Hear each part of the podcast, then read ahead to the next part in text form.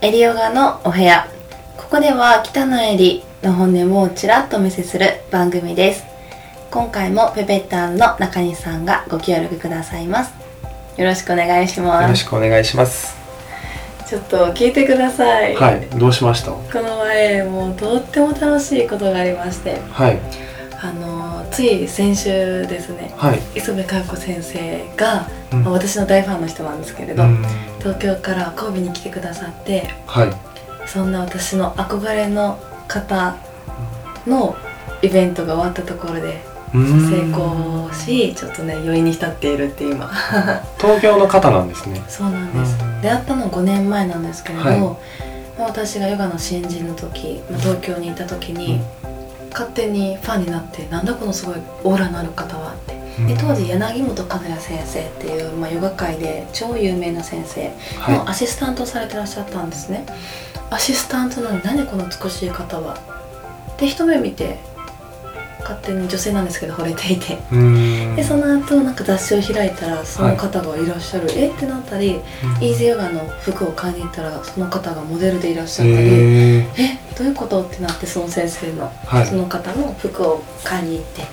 でそれをきっかけにその先生の、まあ、追っかけではないんですけれど1年に1回ぐらいは会いにうん。レッスンを受けに行ってたんですよ、あそうなんですいねやもうそれがね本当感動的なレッスンをされるからまたまた、うん。でそんな先生が好きでちょうど去年の今頃「え川子先生神戸来てください」とかっていう話をしてたら「えいいよ」みたいな感じになってそうなんですね。普段はなかなかこっちの方には来てくれいらっしゃらなないいかです。そう私が声をかけて勇気を持ってはい。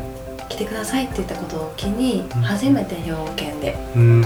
あそうなんですか。してくださったのが去年の11月。でつい先週が第2回開催できてもはい。うこれから半年に1回ずっと来てくれるっていうえーちょっと約束してくれて、はい。あごめんなさい。勝手に一人でテンション上がってるんですけど。それは嬉しいですよね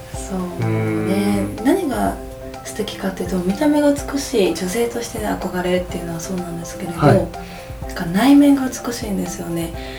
人の美しさってこんなに内側から出てくるものなんだっていうのを教えてくださった 方。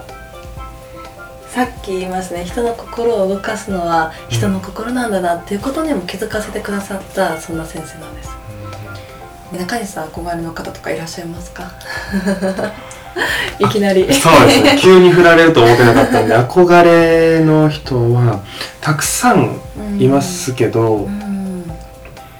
どれもやっぱすごいしうん。自分はそれにはなれないので、いつか誰かの憧れの人になることができればいいかなとは思います、へー。もしかしたらそうなってるかもですよ。まあわかんないですけど、ね、ファンたくさんいらっしゃるんでしょ？ファンとか全然そう。ファンだって行ったことありますよいつもお世話になってます。でもね。何かねやっぱ頑張ってる人ってかっこいいじゃないですか、うんうんうんうんうんうんだから僕からしたらエリさんは憧れの人です。わあ嬉しいこと言ってくれますね、無表情でね。無表情じゃないです。よもう真に受けるじゃないですかこれ聞いてる人は。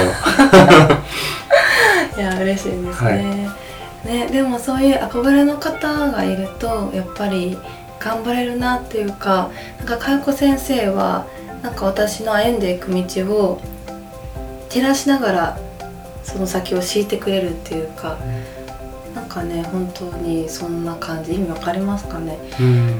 でこの前受けた時にふと思ったのがちょっと私のレッスンに似てるかもしれないなみたいなっていうのがこんなちょっとおこがましいこと全然言えないんですけれど私が無意識に似せているのかもともと似たような動きをしていたのかわからないんですけれどでも何でしょうかね。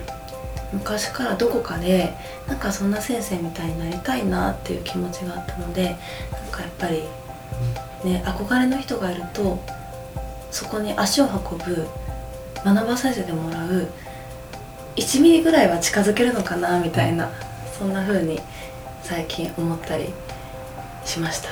全然近づけてないんですけれどね。その中でやっぱり真似はできないからもう全然違うので自分の中の強みだったり自分には何ができるのかなってその先生ではなくて自分なりの良さっていうのをないなりにも考えて向き合うっていうこと大事なのかなっていう。そうして自分の言葉でしか伝えられないものしかやっぱり周りにも伝わっていかないのかなっていうのも最近思ったりしますね。は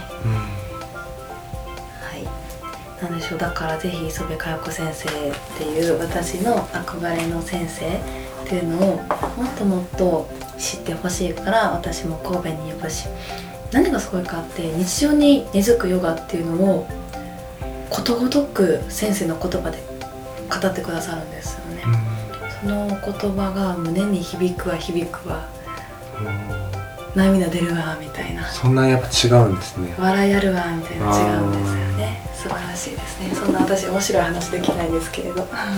先生は心を伝えてくれるんですね、そう心の面がレッスンはもちろんハードなんですけれど。だから私が目指したいレッスンというのも動くけれどどこか心に響く気づきがあるレッスンをしたいなって昔から思ってるのは、そう思わせてくれたのは佳代子先生だなって今思いました、でもね私から話したらすごい浅くなってしまうからちょっとこれぐらいでやめときます。はい。はい、ということであそうだかやこ先生ちなみに11月の16日が神戸の元町に11月の17日日曜日は姫路にてワークショップを開催してくださいます。また日が近づいたらおいおい宣伝させていただきます。ということで今日のエリオガのお部屋終わりです。また遊びに来てください。ありがとうございました。ありがとうございました。